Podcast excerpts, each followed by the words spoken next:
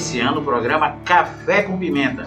Eu, Rick Mascarenhas, ao lado dessas duas feras do jornalismo, é, Tiago Dias e Daniel Tami, nós vamos dar boa noite agora. Daniel, boa noite.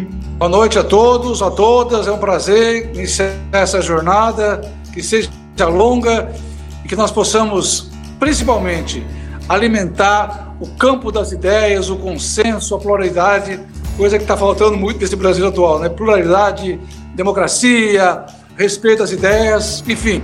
Tiago Dias, pelo meeting. Boa noite, Tiago.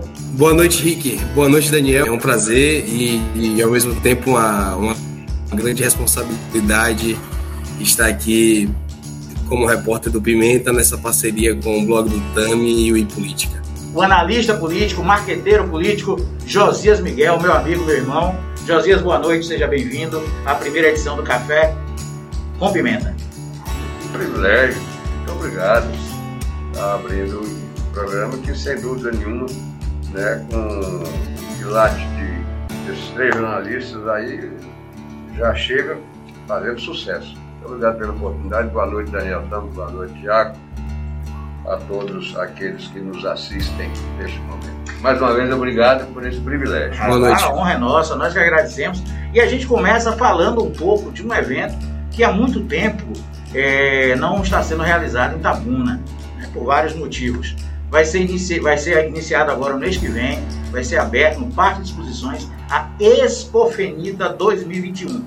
E meu amigo José Miguel, que é o presidente da AGESUL, né? Isso. Vai falar um pouco sobre a agência, sobre a AGESUL, um pouco sobre é, o que é que vem de novidade para nós né, de Itabuna, de região, sobre a Expofenita 2021. Veja bem, na realidade o que a gente está agora empenhado não é tão somente em fazer acontecer a, a Expo que é a mistura da Expoita, né, que esse ano está tá sendo a 40 Expoita, e a Feira de Negócios de Itabuna, que se transforma então na Expo que deverá acontecer de 24 a 28 de novembro próximo. Mas a nossa tarefa agora é fazer com que o Parque de Exposições funcione todos os finais de semana, de sexta a domingo, com atividades do, fomento ao agronegócio como um todo, assim como lazer para a família Grapiúna. De maneira que esse é o desafio do momento. Nós estamos planejando abrir o Parque às visitações a partir de 4 de setembro, já com a grande cavalgada, uma feira de automóveis, é uma série de atividades, né, como repito, é, fomento ao comércio, ao serviço e, e, e a oportunidade de lazer para a família Gaviões. De 4 de setembro, todo final de semana estaremos funcionando, já com restaurante, com toda a estrutura de segurança, um parque reformado, né, dentro das, das condições favoráveis para que todos possam frequentar, inclusive com acesso gratuito. Entendi. Antes da gente continuar um pouquinho, eu vou saudar aqui é, a Helena Tami, está aqui um abraço, Carla Mascarenhas, a psicóloga Aline Barros, boa noite. E Marquinhos Dantas, obrigado, meu irmão, sempre pela sua, pela sua audiência, pela sua paciência. Pode mandar pergunta, viu? É, o Josivaldo Dias, o Kepo Lima, muito obrigado aí pela, pela participação de vocês. O nosso amigo Juarez Lima também, muito obrigado. Josias, e o pessoal tem perguntado muito em relação à Expo é sobre a entrada. Se vai pagar entrada, é gratuito? Como é que, como é que vai funcionar isso aí? Não. O acesso ao parque vai ser controlado por uma questão de segurança, porém o acesso é gratuito.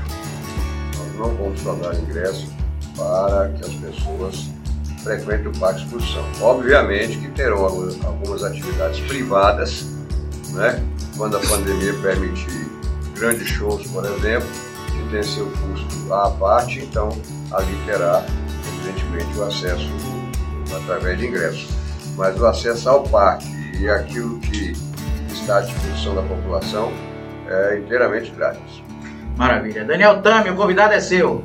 É, Justiça, acho que a gente, eu, eu, eu, tenho conversado muito, inclusive com o Neto Chaves, do, do shopping, a gente conversa muito, a gente tem que começar a pensar no pós-pandemia, né? Não dá para ficar agora, ah, não, tá ruim, tá ruim, tá ruim. Tá ruim, mas a a região tem uma com segurança, com protocolo, mas não podemos mais esperar, ficar chorando à beira do caminho, como se diz na música, e sim começar a pensar assim. A região no pós-pandemia, no Rio, sempre a gente tem que reforçar isso, respeitando o protocolo, entendendo o momento, mas entendendo também que a roda tem que girar e que a região vai se recuperar, como sempre se recuperou nas piores crises que passou. Poeta já dizia que não deve ficar com a boca escancarada cheia de dentes, né, esperando a morte chegar. A gente precisa reagir. Né? É evidentemente que nós estamos falando em abrir é, um parque de exposições, mas claro que com os cuidados, né, com as recomendações da Organização Mundial de Saúde, assim como das legislações do município e do estado, né, aquilo que tiver é, que ser feito para garantir a não transmissão do vírus, será feito todo cuidado. E é bom lembrar que o, o Parque Exposição, é, os eventos, com exceção dos mega shows, que ainda não está no momento de acontecer, é, é todo a céu aberto. É como se eu estivesse na Avenida Cinquentenário no horário de pico, ou talvez até menos. Então, é, é, não, não creio que a gente tenha que esperar o fim absoluto da pandemia para recomeçar é, os negócios e o lazer de família. As pessoas não aguentam mais ficar dentro de casa. As pessoas precisam sair, o comerciante, o prestador de serviço, o pecuarista, o criador do cavalo, o criador do bovino, o tirador de leite. Esse pessoal precisa voltar às suas atividades econômicas, não é verdade? Então, a nossa proposta é exatamente essa: avançar tomar os devidos cuidados, mas não ficar com a boca escancarada não. É isso aí. Tiago Dias, grande redator do grande site é, regional, para dizer estadual, o Pimenta na Muqueca, o Pimenta Blog, né? É, o convidado é seu. Sua pergunta. É, eu acho que uma coisa que, que me marca muito, eu, eu moro em Ilhéus, é, em Itabuna, é a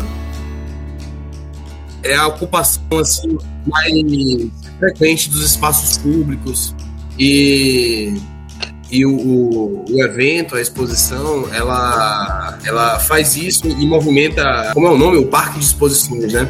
Ilhéus, por exemplo, tem um parque de exposições também, mas há muito tempo eu não vejo é, nada acontecendo lá. É, há quanto tempo que, que a exposição é feita em, em Itabuna?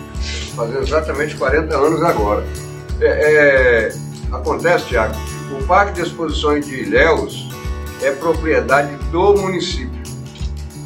O Parque de Exposições de Itabuna é propriedade do Sindicato Rural.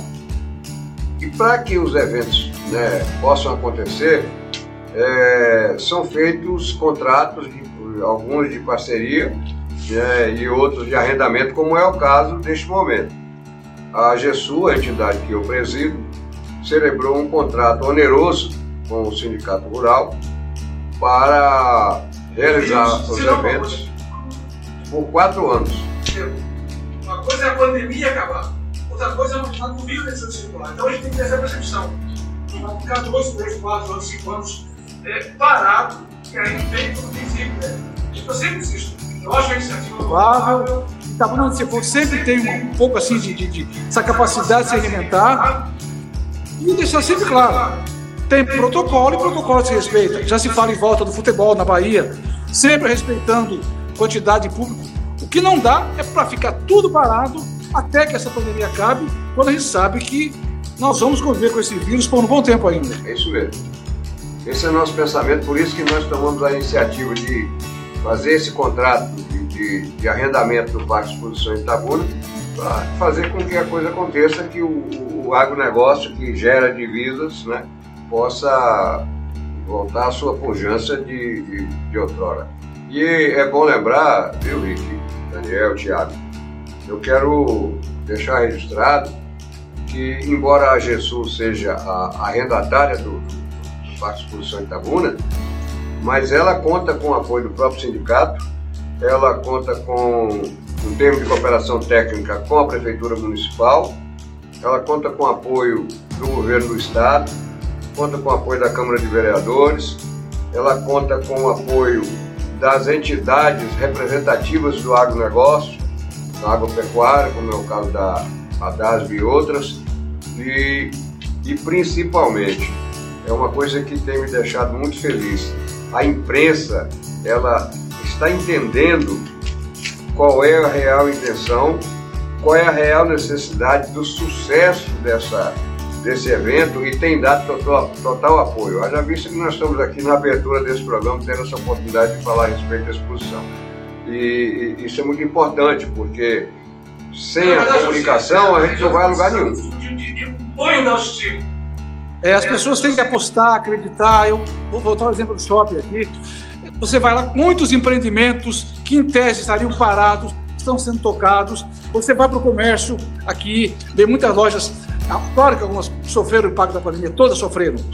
Mas você vê esse espírito empreendedor sendo retomado, esse apostar, esse acreditar na região. Eu acho que esse tem que ser o trabalho da imprensa, de todos nós que acreditamos vivemos nessa região. É levantar a autoestima, mostrar que nós somos capazes de recuperar, de reerguer. Sempre foi assim. Eu acho que essa é uma, característica muito legal do sul da Bahia, essa, esse espírito empreendedor. Então, essa é a hora, e aí eu incluo a, a, a exposição, da gente, mais do que nunca, cada um na sua área, alimentar e e re reavivar esse espírito empreendedor. A palavra certa é empreendedorismo. Nisso eu incluo esse evento de vocês. Aliás, esse nosso evento, que é de toda a região.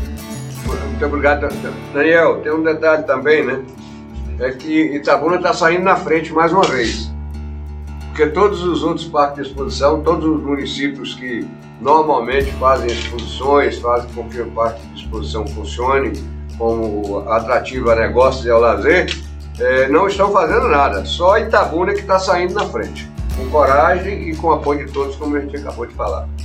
Você acha, Josias, que esse novo momento que Itabuna está vivendo, uma nova gestão do, do, do, prefeito Augusto Castro, né, que tem feito, é, tem buscado essas parcerias, tem buscado esse diálogo, você acha que isso pode vir, vir estar contribuindo com, com, com isso, com esse momento? E, e, muito. Ontem, inclusive à noite, nós tivemos uma reunião no gabinete do prefeito é, com um, um, grupo de pecuaristas, os mais, talvez, mais expressivos do, do, da região, não apenas de Itapuna, é, discutindo exatamente detalhes para a realização desse grande evento. Nós temos a, aqui em, em uma, uma das maiores empresas de leilão do Brasil, que é a Texas Leilão da, da, da família Orleans, né? e que até ontem ainda estavam reticentes com relação à participação desse evento. Atendendo ao chamado do prefeito, foi feita uma grande reunião ontem e saímos de lá né, já com quase tudo alinhado para que essas pessoas possam estar dire diretamente envolvidas na realização do evento. Então, a entrada da prefeitura não é apenas a questão do, do, da logística, não, do apoio logístico. A prefeitura não pode aportar recurso financeiro, mas aporta apoio logístico. Mas foi o que eu disse ontem na reunião. Muito além disso, nós temos a força política, porque o prefeito de, Itabuna faz parte da base do governo do Estado. E ele se articula muito bem em Brasília. Então, isso quer dizer que a energia política dele, né, depositada para a realização do evento só pode se transformar em sucesso, não tem nem dúvida disso. Maravilha, mandar um abraço aqui para Larissa Moitinho, tá aí um abraço, beijão Lari, é, o Antônio Saad, do Banco do Povo, obrigado aí pela sua audiência, o Cássio Varjão, meu amigo, sucesso, irmão, obrigado pela presença, Luciana Pauletti. Bom, é, vamos falar um pouquinho agora sobre é, política nacional. Tinha que ser, né? É, tem que ver tudo, tudo. Eu, eu gostaria de ouvir dos, dos meus dois parceiros de, de, de bancada e do nosso convidado Josias. Primeiro sobre o Ciro Gomes. O Ciro Gomes ele tem atirado, está fazendo aquelas metralhadoras. É, é, anteontem ele deu uma entrevista ao canal Livre, né, na, na Band, ele bateu em Lula, bateu em Bolsonaro, bateu em Dória, bateu em, em todo mundo, né? É, e apresentando como se ele fosse É, ou melhor, o que, que você está achando de Ciro? É um, um ato desesperado de tentar é, é, algum caminho?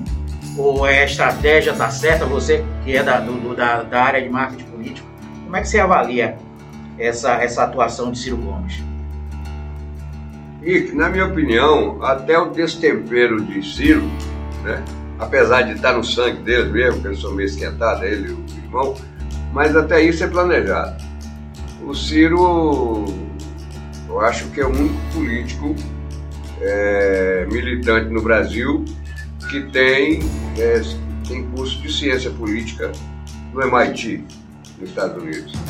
Ele deixou de ser ministro para ir fazer ciência política, ficou dois anos por lá. Então não é possível que ele não tenha aprendido, né? Imagino eu que ele está mais ou menos copiando o esbravejamento de, Bolsonaro quando começou. Né? Então, para ele não deixar esse campo só para Bolsonaro, ele vem e bate em todo mundo, em everybody. Agora, claro, ele como pré-candidato, ele tem que, neste momento de pré-candidatura, ele tem que sentir o termômetro do eleitorado. O que é que o eleitorado está pensando da atuação dele, do comportamento dele, das manifestações dele.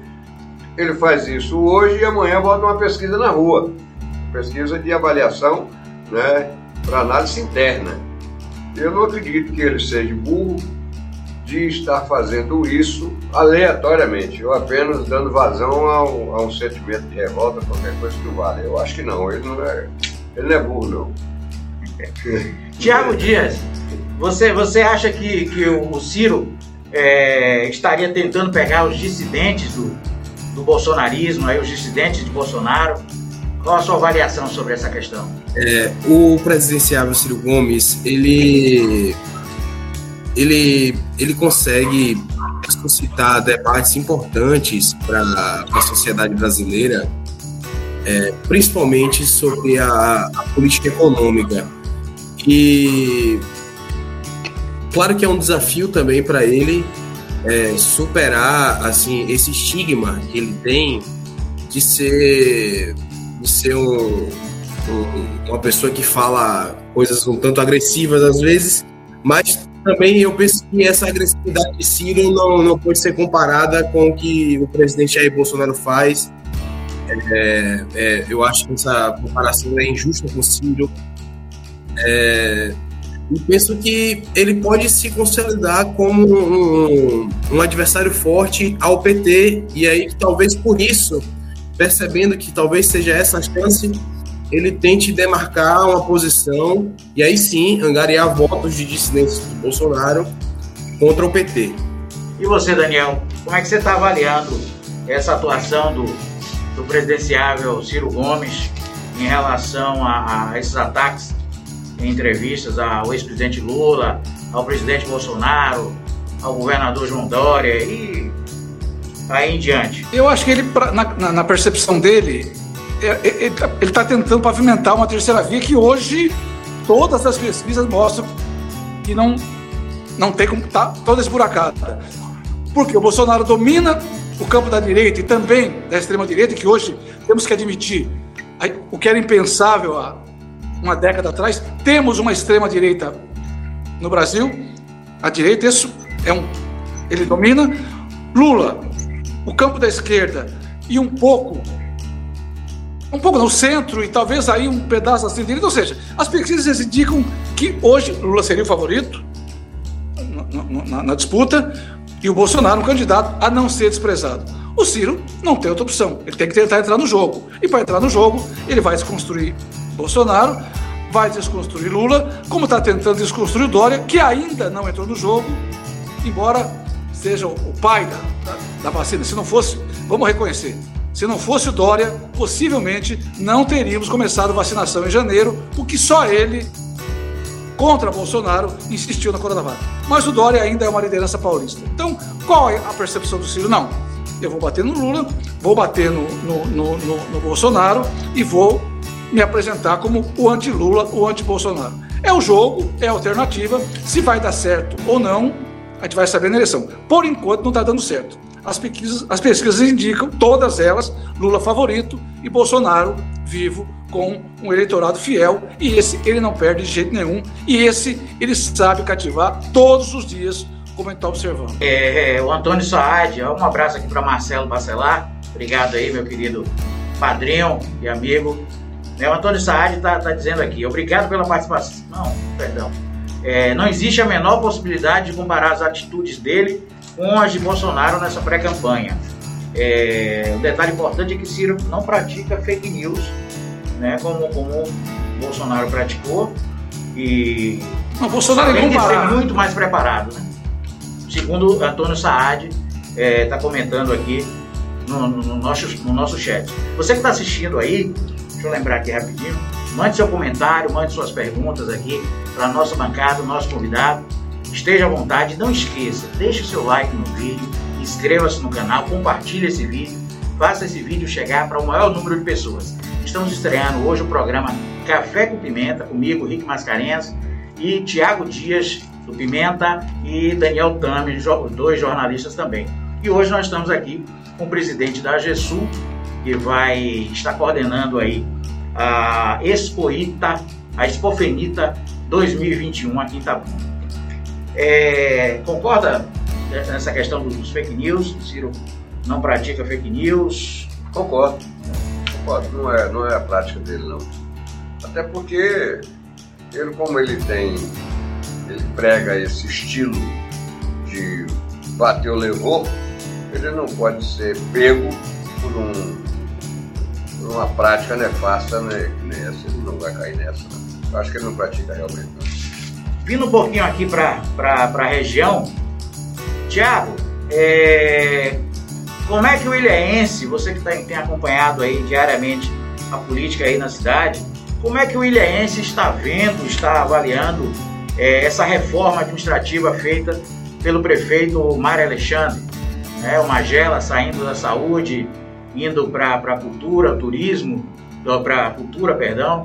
O, o Fábio Júnior permanece ainda no, Como é que você viu essa movimentação? A Soane, a Soane Galvão, como secretária, é, consolida o nome dela como pré-candidata realmente à, à, Assembleia Legislativa? Rick, eu acho que sobre a, a reforma já havia uma, uma expectativa muito consolidada aqui em Léus de que Magela sairia da saúde para a cultura, abrindo vaga para o médico eu esqueci agora o primeiro nome dele, mas o sobrenome é Cesário, né? Predestinado. É, e também havia uma expectativa de que a, a primeira-dama, a Soane, voltasse a ocupar cargo no primeiro salão do governo.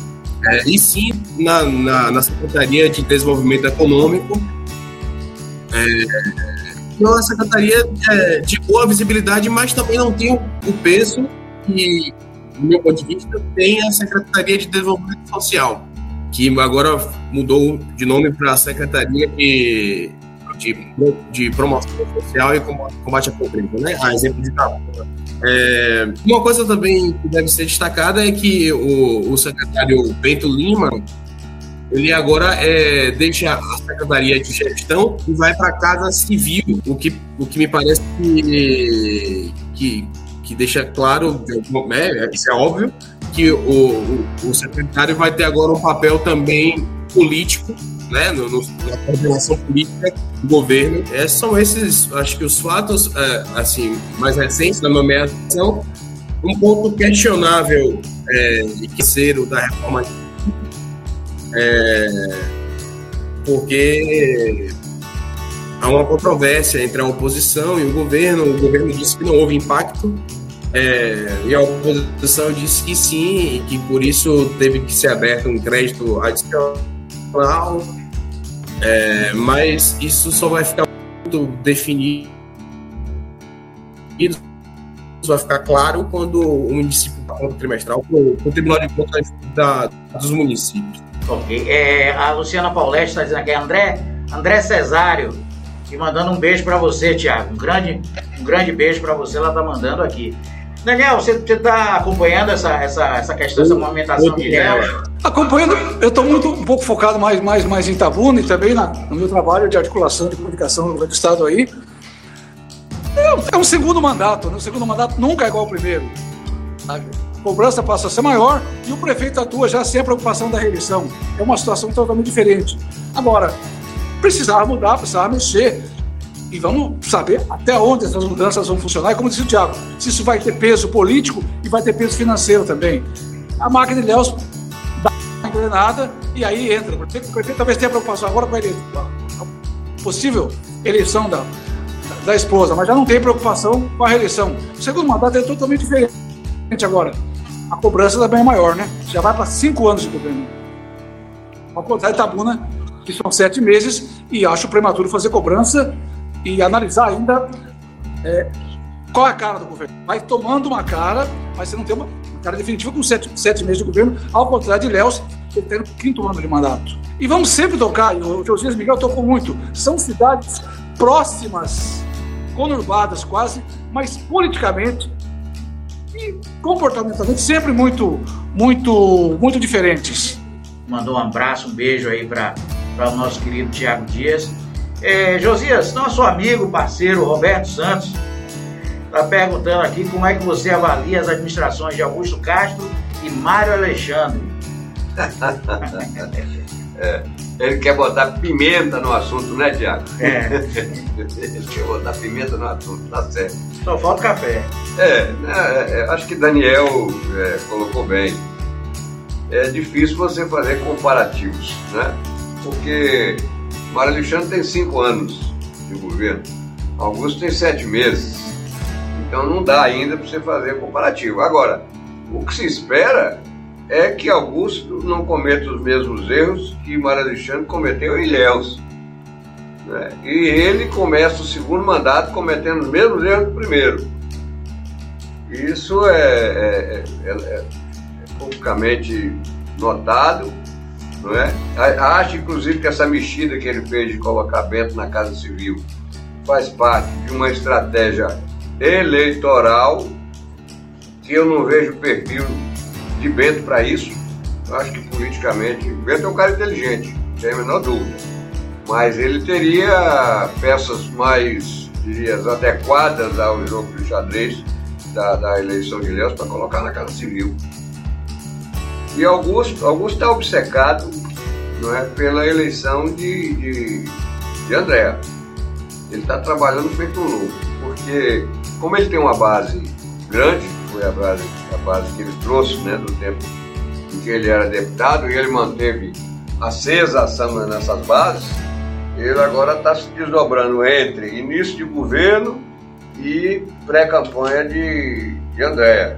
Eu acho, inclusive, que isso prejudica um pouco o tempo dele, né? Mas é, é assim, está cedo para se fazer comparativos. Espera-se, evidentemente, repito, que Augusto não cometa os mesmos erros que Alexandre cometeu. Pelo menos até agora, Augusto está indo né, numa linha central, vamos dizer assim, está bem centrado, está equilibrado, está tá indo bem. Tá indo bem. Eu vou, vou dar uma, uma. Eu quem chamou?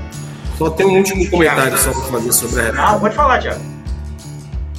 É, eu acho que também ficou evidente que, em relação ao, ao primeiro mandato, no segundo mandato, criou muito a base de apoio, o prefeito Mário Alexandre precisou abrir bastante espaço também na máquina administrativa. E um, um dado inequívoco disso é a presença é, é, do o PSB, do, do vice-prefeito Bebeto Galvão, é, que, que ganhou mais espaço nessa reforma. Prévio de que na nomeação da Sutran sairia o vereador César Porto para dar lugar ao filho de Bebeto, o Maurício, para assumir o mandato de vereador. Isso não ocorreu, eu até na, na, na minha coluna, acho que 10 ou 15 dias atrás eu, eu comentei esse respeito. Eu achava até que, que Serpa já estava fritado de vez, porque Mário Alexandre tinha que cumprir esse acordo para dar a possibilidade de Maurício assumir o mandato e tal não aconteceu. Agora é preciso saber o seguinte: o que que isso significa da, da força política de Bebeto, da energia de Bebeto, da energia do PSB para a Soane? Arranhou, vai diminuir a força, vai diminuir o empenho, né? porque na verdade PSB não foi contemplado conforme tinha sido acertado lá atrás quando fizeram essa aliança. Vamos ver, vamos ver o andar da carruagem. só, só em defesa do que eu disse, né? O, a Maramata é presidida hoje pelo Diego Messias, Diego Messias, que é presidente do partido do Ilhéus, e o, o vice-prefeito ganhou formalmente a estrutura de gabinete de vice-prefeito. É, e é, realmente a secretaria, a superintendência, né? Foi para a Serpa. Um prêmio consolação. Pessoal, não esqueça de se inscrever no canal, deixar seu like no vídeo, compartilhar ao máximo esse vídeo aqui de estreia que está começando a esquentar. Um abraço aqui, nós estamos sendo vistos lá no Rio de Janeiro. Jusilene Barreto, um beijo, Ninha, obrigado pela sua audiência. Josivaldo Dias, muito obrigado, meu irmão, por estar nos assistindo. Josias, no início da, da nossa conversa aqui, você falou que o Augusto fazia parte da base de sustentação. Faz parte da base. Faz parte do, da base de, do, do governador Rui Costa. Isso. É isso? Por que, Josias, o PT de Itapuã bate tanto na gestão de Augusto Castro, com oito meses de governo? Por que os seus, seus líderes, o pessoal mais. o pessoal mais.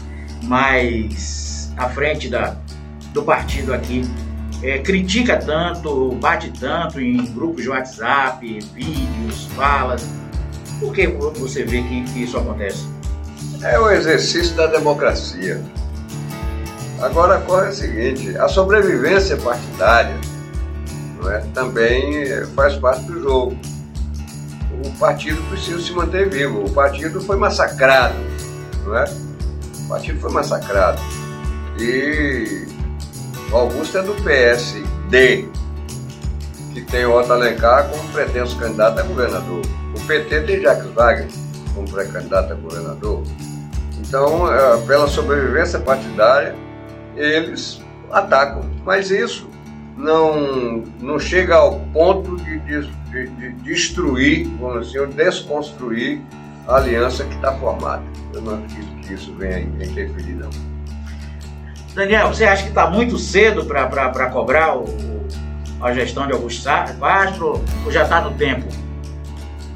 A oposição existe fazer oposição, né? Falei o óbvio do óbvio. Cedo para cobrar, agora a oposição está no papel dela.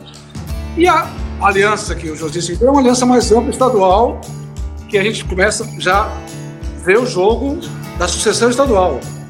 Né? Otto se apresenta como candidato, João Leão com espaço, quando a gente sabe que é questão de, de, poder você não abre mão, poder você perde. Ah, mas o PT já está 16 anos, então está na hora de abrir para outro. É, é uma lógica um pouco perversa quando se você tem um candidato potencialmente forte, em condições de ganhar eleição, como Wagner. Eu acho que essa, essa, essa, essa escaramuça municipal não afeta a aliança estadual. Agora, a oposição existe, o próprio nome diz, para fazer oposição. E como o Josias disse, é uma questão de ocupação do espaço. Daqui a quatro anos tem eleição de novo, depois daqui a quatro anos tem eleição de novo. E não dá para você ter um arco que, como diria o Nelson Rodrigues, toda unanimidade é burra. Em política, então, não existe unanimidade de jeito nenhum. Está dizendo aqui, os prefeitos precisam pensar a cidade atrair investimentos.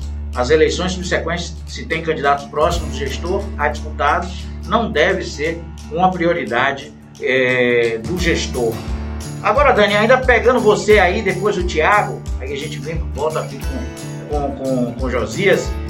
É, o Wagner tem idade para disputar o governo, o governo da Bahia? Então, você vai perguntar. Lula tem idade para ser candidato a presidente. Rapaz, Quando todo segundo a essa semana a está precisando de gente nova, foi de uma sutileza de elefante em loja de cristais atribuindo a, a idade do Wagner. Renato Jacques Wagner. A resposta do Wagner foi clássica. Não, não vamos discutir idade, vamos discutir ideias. Então vamos discutir ideias. Até porque né, tem que lembrar, o avô dele, Semi, foi governador também com uma idade elevada. Então, essa questão de. É um jogo, ah, precisa de sangue novo. Sangue novo é pessoas novas. Mas é uma maneira de dizer que o Wagner já está, é, digamos assim, com a idade avançada. Acho que a discussão não é essa. Wagner está no jogo, é, as pesquisas, quando apontam o apoio de Lula, já colocam ele em situação de igualdade com o Neto. E aí vai falta mensurar o peso do apoio de Rui. Então, o jogo está começando, o Neto está ocupando os espaços, está visitando o interior, mas não é por aí. Não, eu sou o novo, ele é o velho. Até porque ele é o velho num, num, num partido que está 16 anos, chegando a 16 anos no poder, com a, o índice de aprovação de, de Rui que dispensa comentários, né? Tiago, como é que você, você enxergou aí essa, essa briga aí Mas entre a briga do jogo. de Neto e, e, e Wagner? Um diz, diz para lá, outro diz para cá. Como é que você avaliou isso aí? Seu microfone, Tiago. Eu acho que essa, essa provocação, né, se é que pode ser chamada assim, não sei se foi intencional, né, também ele não é ingênuo, né, mas eu acho que o Neto, ele tem um, é, um caminho a construir que é transformar é, a expectativa eleitoral em torno dele num caminho concreto para chegar ao Palácio Alquino. E isso passa por atrair é, políticos para esse projeto, né? E, e, partidos políticos. E por que eu digo isso? É, é, é, a coligação é importantíssima, né? E, e no momento é, me parece muito consolidada a, coalizão que governa a Bahia né, há 16 anos, né? Principalmente liderada pelo PT e com um apoio crucial do PSD, do PP e também dos partidos como o PCdoB, PSD. Eu não vejo esses cinco partidos se separando dia 22 aqui na Bahia. Na realidade, eles estão fazendo um jogo de cena, né? Porque nesse momento eles precisam de mídia gratuita. Né? Então é um jogo de cena, né? Jogo Já pra- tá na mídia. é um jogo pra pla- para a plateia. E nesse jogo de agora, Wagner ganhou porque uma frase de efeito que Daniel acabou de citar aí, que tem que se discutir ideias e não idade. né? Isso é o que restou desse embate entre os dois. Jogo de cena pura para ter mídia espontânea. Josias, é, aproveitando aqui esse, esse, esse gancho, há cerca de um mês, um mês e meio atrás, você me disse com toda a convicção, assim, Rick, Neto não vai ser candidato ao governo do Estado. Você ainda pensa assim? Não. Por quê? Não mais. Não mais. Na, na outra candidatura, eu dizia a mesma coisa. Neto não será candidato, como de fato não foi. E a razão de eu dizer que ele não seria candidato, isso há dois meses atrás, é porque o quadro não era muito favorável para ele. O efeito Lula ia puxar Wagner para cima, como de fato vai. Ninguém sabe até onde, mas vai. É inegável isso. E a Neto só teria uma saída: ele ir para o Senado Nacional. Como presidente do Democratas, havia naquela oportunidade uma possibilidade de junção com com Bolsonaro. E Bolsonaro precisaria de alguém no Nordeste. E ninguém melhor do que a Semi Neto, que era presidente do Democratas. Né? Antes dele ser um forte candidato, um forte líder político, ele era presidente do partido cobiçado por todos, principalmente por Bolsonaro, por ser um partido com uma sigla de direita. Então, a saída honrosa dele, para ele, era ir para o Senado Nacional. E ele, oportunista e novo, ele tinha tempo suficiente para ir para o Senado Nacional, esperar o melhor momento para ele sair candidato a presidente da República. Porque tudo aquilo que ele faz, desde o tempo do avô dele, é chegar à presidência da República. Acontece que, com a queda de Bolsonaro, não é, com as três louquices de Bolsonaro, inviabilizou a, a, essa união. Aí ele fez o quê? Neto ia viver de quê? O jogo começou lá atrás quando ele colocou o PDT na vice de, de, Bruno Reis. Então, ele agora, sem dúvida nenhuma, vai manter a candidatura, é o palanque de Ciro Gomes. O palanque de Ciro Gomes na Bahia, né? é o palanque de ACM Neto. Então ele agora precisa ser, porque ele vai para onde? Ele vai para Lula? Ele vai para Bolsonaro? Não, ele vai para Mandetta? Não, o Mandetta é um emergente. Então, consolidado, né, com condições de estar na disputa, a gente estava vendo uma pesquisa da XP aí, Ciro tem crescido. Devagarzinho ele está crescendo. Então, a CM Neto agora precisa ser candidato a governador porque ele não tem outra alternativa. E ele não pode sair do jogo. Né? Então, mesmo, ele vai compor com mesmo correndo risco de, de, de, de perder. Não Ele pode até perder, mas ele não tem outro caminho mais.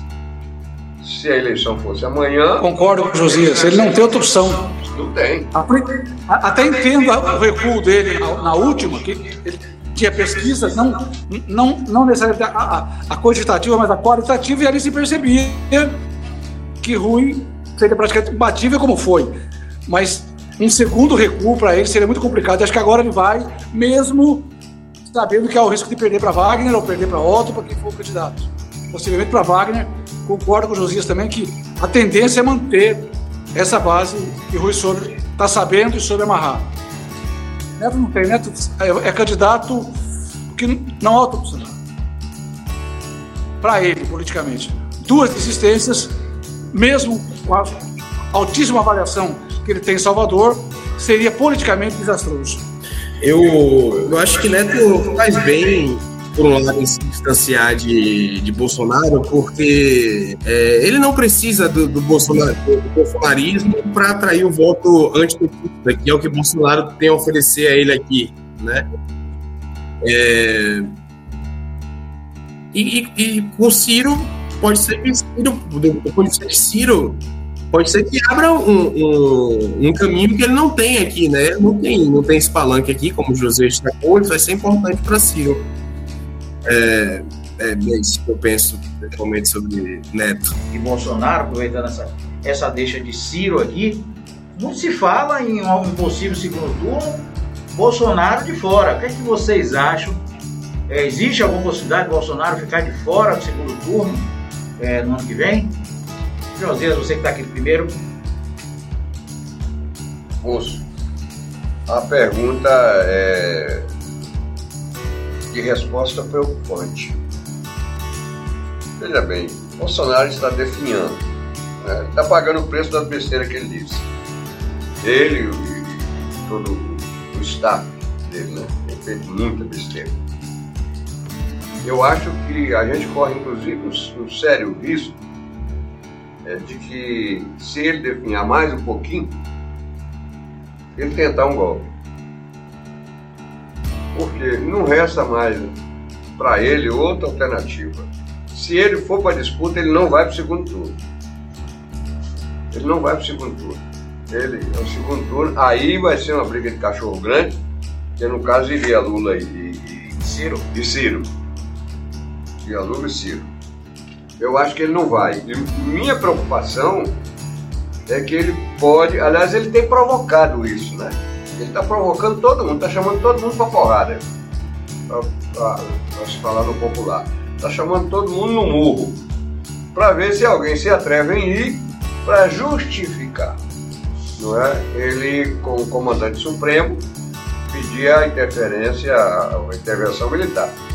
O que ele ainda não tem me parece que eu não vejo mais tempo para isso, é a mobilização da sociedade a favor de uma ruptura.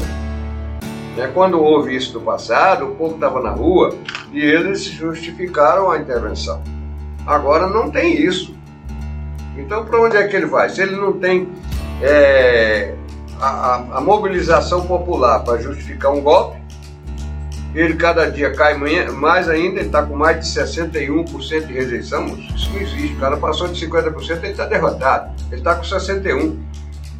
Então eu acredito, eu acredito que ele não será candidato, ele vai tentar dar uma derrubada, ou então ele não vai passar pela vergonha, não é? Porque ele falou besteira demais, e não vai nem ser candidato.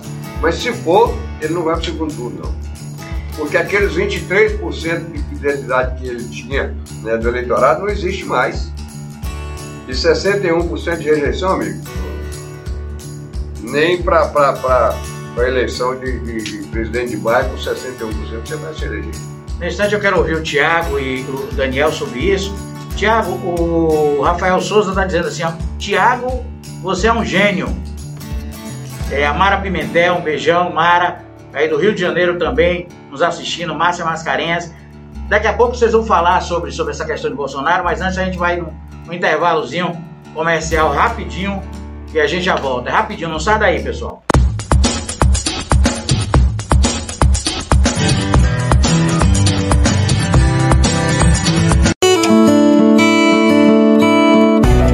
Frente do seu tempo, ao lado do seu filho.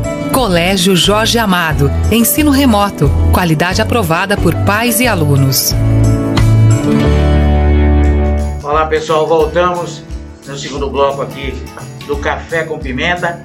Como eu havia prometido, eu quero ouvir agora Daniel e, e, e Tiago sobre essa questão de Bolsonaro. Vocês acham que ele pode ficar fora do segundo turno? Qual a opinião de vocês em relação a isso? Daniel, Pela idade, né, né Tiago?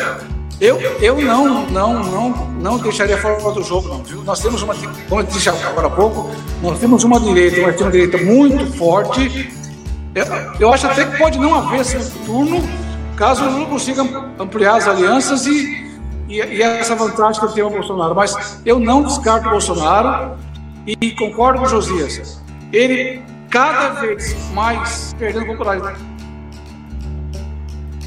Mas hoje não há nem temperatura nem pressão para isso. É o sonho dele. Mas nem a sociedade é, quer isso, nem o Congresso quer isso, e eu acho que boa parte dos militares também não, não vão embarcar nessa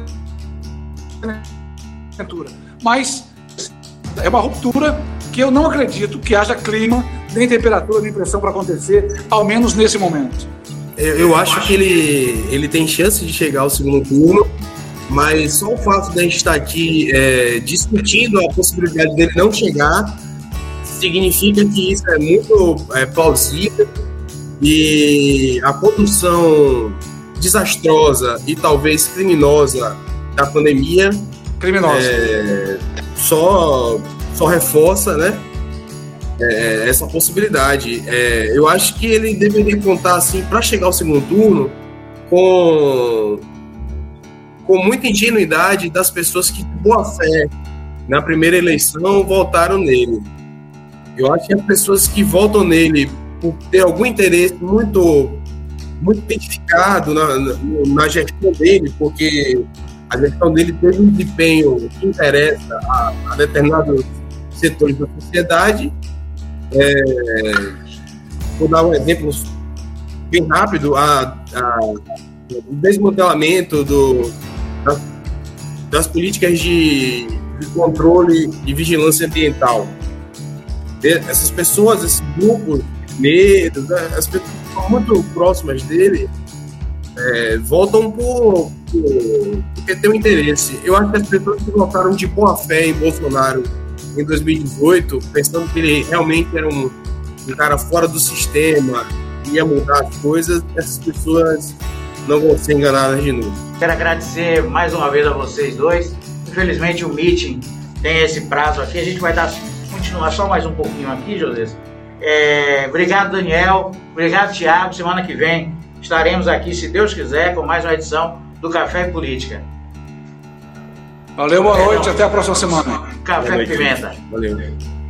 Obrigado. É, aqui o Antônio Sarraz está dizendo que hoje nove partidos que compõem o Centrão se reuniram em Brasília, inclusive o Democratas, e ele acha que ainda muita água, ainda muita água vai rolar até o início do ano que vem. Neto deve estar analisando todos os cenários. Doutor Erenilton Barbosa, de Arataca, ele diz: Tiago é uma referência nossa dada a sua eloquência e leitura filosófica do mundo e da política. Um grande abraço, Tiago. O Cássio Varjão, de segundo Magalhães Pinto, a política é como uma nuvem, se movimenta o tempo todo. Acredito que com Bolsonaro murchando, Se ele não for para o segundo turno, a suposta terceira via surge antes de Ciro crescer. Não acho que Ciro seja um nome do empresariado. É, Ana Maria Primitivo, é, muito obrigado a vocês pela paciência, pela audiência. Semana que vem estaremos aqui, se Deus quiser. E eu quero aproveitar aqui e é, dar boa noite a meu parceiro Josias Miguel e dizer, Josias, o que é que a população de Itabuna e região pode esperar da Expofenita 2021? Muitos shows, muitas atrações, é, rodeios. Pode esperar um, um grande evento. É, nós vamos ter a oportunidade de fomentar o agronegócio regional né?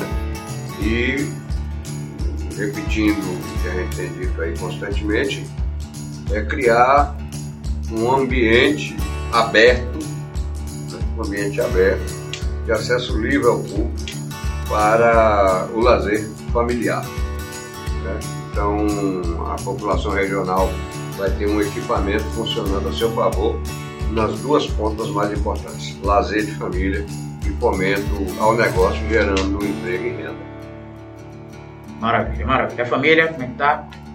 Todo mundo bem, graças a Deus. A molequinha Guilherme estudando, a Maduro tomando conta e eu trabalhando. A Laerte Gabriel. Alguém tem que trabalhar. A Laerte Gabriel, conquista? Laerte está em conquista. Jotinha. Está em Santa Cruz da Vitória, Zulanda está em São Gabriel da Palha, Josiana está em Vitória. A, a prole está por aí.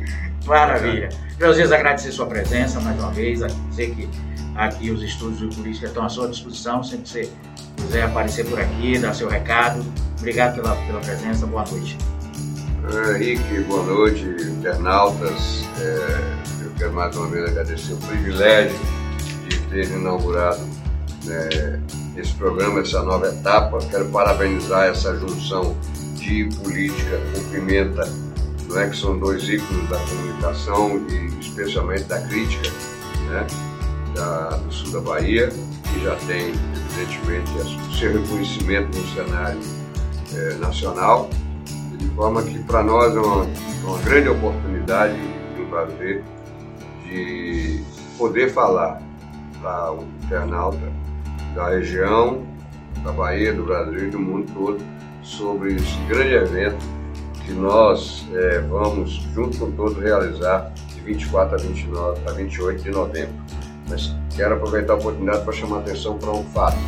Não se trata apenas da Expofenita em final de novembro, e sim o funcionamento permanente do parque todos os finais de semana, dando oportunidade para os negócios para o lazer.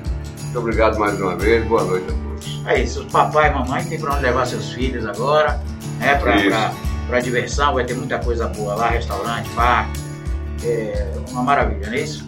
E Exatamente isso. Agradecer por, por vocês essa primeira edição, espero que a gente tenha levado esse recado para vocês. A gente tem muita coisa para melhorar, o programa piloto. Muito obrigado. Deixa aí o seu like nesse vídeo, compartilha ao máximo, tá? E não se esquece de se inscrever no canal. Quarta-feira que vem, se Deus quiser, a gente está aqui e com a novidade. Logo após o programa, a gente vai reestrear o programa Ponto G às 21 horas, logo depois é, do Café com Pimenta, com o, o Ponto G com Lilia Lima e com Kel Cal Croisi. Quarta que vem, às 21 horas. E no sábado, o Café e Política, aquele mais quente da região, o já tradicional Café e Política. Saad, muito obrigado. Carla, Sueli Santos, Larissa, Cleide Léria Rodrigues, Josivaldo, Marcelo Bacelar, Luciana Pauletti, muito obrigado, fiquem com Deus e até semana que vem, se Deus quiser.